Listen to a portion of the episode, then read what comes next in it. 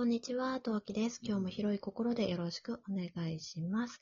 えー今回はですね、えーバチェロレッテシーズン1ということでお話ししていきたいと思います。バチェラーシリーズはこの方と感想をお送りしております。ゲストさんどうぞ。こんばんは、梅塩です。しょっぱい。はい。梅塩さん、ようこそ。ははい。い。ちょっとバンドさんっぽく言ってみたかった。ッテシリーズはね、はいそうありがとうございます。そう、トウキさんとね、話さないと、感想を話したいという気持ちで、最近ずっと見ておりました。うんありがとうございます。えっ、と、じゃあちょっとざっと、えっ、と、第1話の方、エピソード1の方は、みしおさんの方で、あの、油売ってこの番組内でお話しさせていただいたので、私の方は、エピソード2からのお話をしていきたいと思います。エピソード2の舞台は沖縄、デートは2回。1回目が101、2つ目が、えーグループデートということでした。で、はいそう、101今回からルール変わったんですよね。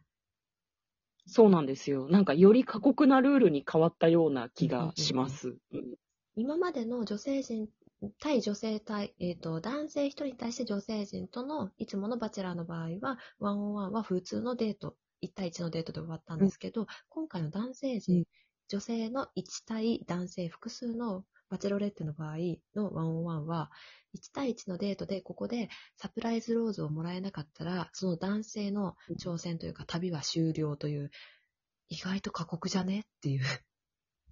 ね、なんか、そうなんだよね。ツーショットとワンオンワンがあって、ワンオンワンだともうなんか、身体が完全に決まるっていう、なんかよくそんな過酷なルールを採用したわねっていうふうに聞いた瞬間にちょっと思いましたね。まあうん、でも、まあ、これ男性とか女性とかの別れ話の話でよくある話ってあれあるじゃないですか。なんかほら男性は初恋引きずるけど女性は一回嫌いっていうかシャッター下ろしたらそのまんまみたいな。ああ、あ、そういうね、なんか、男性はフォルダがどんどん増えていくけど、うん女性は上書き保存みたいな話よね。まあだからそ、そう考えると、そうそうなんですよね。私も最初は、ううんん、厳しいなって思ったけど、確かにワンオンワンで、あ、この人向かないなって思ったら、その後開かれることはないのかなっていう。あーもしかしたら理にかなっているシステムなのかもしれない、うんみたいな感じ？うん、うんうんかなっていうふうに思いますね。うん。わかりますね。そう今回ね、なんか、最初のさ、段階でさ、6人ぐらいこう紹介されてたじゃない、いるメンバーがさ、うんうん。その中だと、個人的にはまあ、その、ローズが水着でプールに入っているシーンがスローモーションで流れたのもめっちゃ気になるけど、やっぱスギちゃんが、もう一個の絵を描いてたのが印象的でしたねうんうん、個人的に。うん、私、油絵って外でできるんだっていう。あー、なんか、なんだろうな、ベースだけ書いてある感じだから、逆に上、うん、やり、やりやすいんじゃ、あ、ゼロから書いてた？いや、もうベースのあの、なんだっけ、その初対面の時点で、その白黒の状態で持ってきてたじゃないですか。そこに、あの、沖縄の青をだんだん足してったんですよね、確か。うん、だったと思う。だったんで、なんか、ベースがあるからだから平気なのかな。そう、私的には、ああ、油絵って外でもあんなに描けるもんなんだと思って。うんうんうん。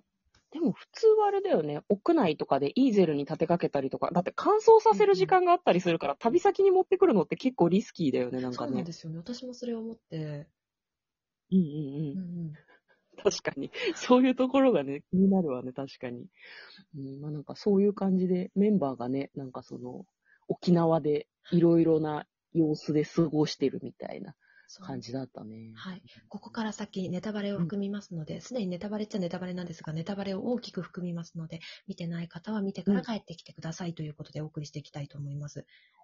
さて、はいあの、今回私一番ピックアップしたいのが、あの、うん。グループデートの、はいグループデートで、あの、今回さ、なんだっけ、えっと、サプライズじゃない、違う、えーっと、サバイバルデート？サバイバルデート、さしか出てこなかった。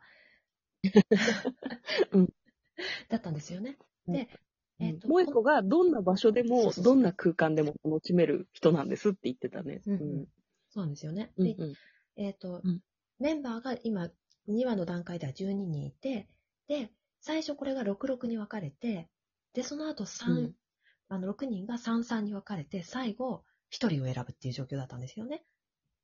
うん、うん、うん、うん。そうでした。でも1時間で小屋作れってなかなかにひどい話だと私は思ってしまったんですが。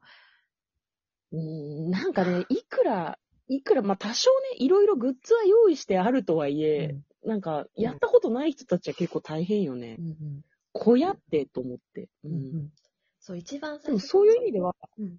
うん。あ、ごめんごめん、どうぞ。あ、最初の66で別れた段階では最初に小屋作りを1時間でやれっていうふうに言い渡されたんですよね。で、うんまあ、ボタニカルな感じか、ファンシーかで、萌子さんが選んだのはボタニカルな方でしたね。うん。なんかパッと見も、そのボタニカルの方が、出来がものすごく良かったような気がする。うん。思います。あとね、気が選ばれる。空気感が良かった。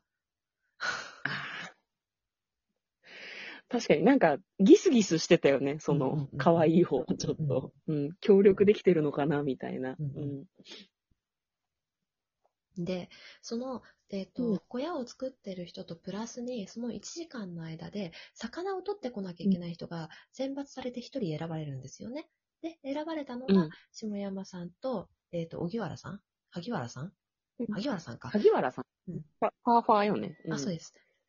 だったんうんですよね。萩原さんだ。で、萩原さんは、あの、まあ、魚が、カサゴ取ってくれたんですよね。うん。で、下山さんが持ってきたものが強烈だったんですよね。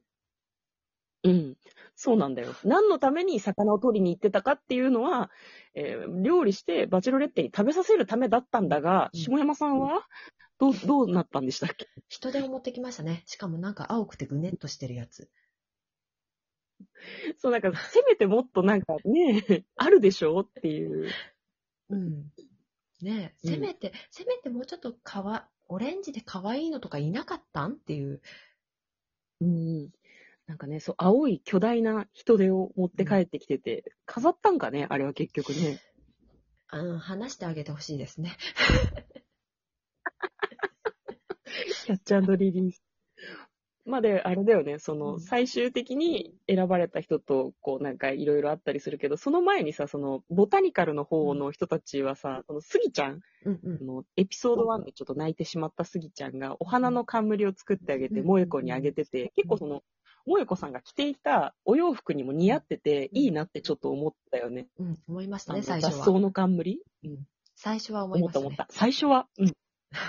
うんうん。うん、その冠がね、だんだん気になり始めるんだよね、見てるとだんだんね。ね、視線が冠になっちゃうんですよね。そうそうそう。なんかその後ずっとも萌子さんは冠を被り続けてくれるんだけど、そうなんかメンメンバーというか男性陣と話してる間にも、どんどんしおれて、こう額に枯れた花がこうへばりつくみたいな感じになっていって、うーんっていう、もう外していいのにってすごい終盤は思ったよね。もう食べる段階で外してもよかったんじゃないかなと思ってて、1対1までずっとつけてたじゃないですか。もう食べる段階で取ってよかったんじゃないかなって。うーん、なんかそもそもその最初にもらって、テントにいる時の絵で被ってればまあ、なんか別に良かったんじゃないかなってすごい思うよね。めちゃめちゃ思いました。あれはちょっと、そう気になっちゃうからね、考えてほしかったですね。ね。スタッフ、うん、あの、萌子が悪いんじゃなくて、そう、スタッフ、スタッフとス思って。うん、スギちゃんのこと考えるんだったらむしろスタッフって。スギちゃんもいたたまれなくないですか？だって、自分が作ったが手前うん外してくれとも言えないし、でもだんだん見るからにそうなんだよしおれていくわけだから、うん。スタッフ萌子さんは萌子さんで、もらってるから、うん自分から外れないじゃんうん。確かに。うん。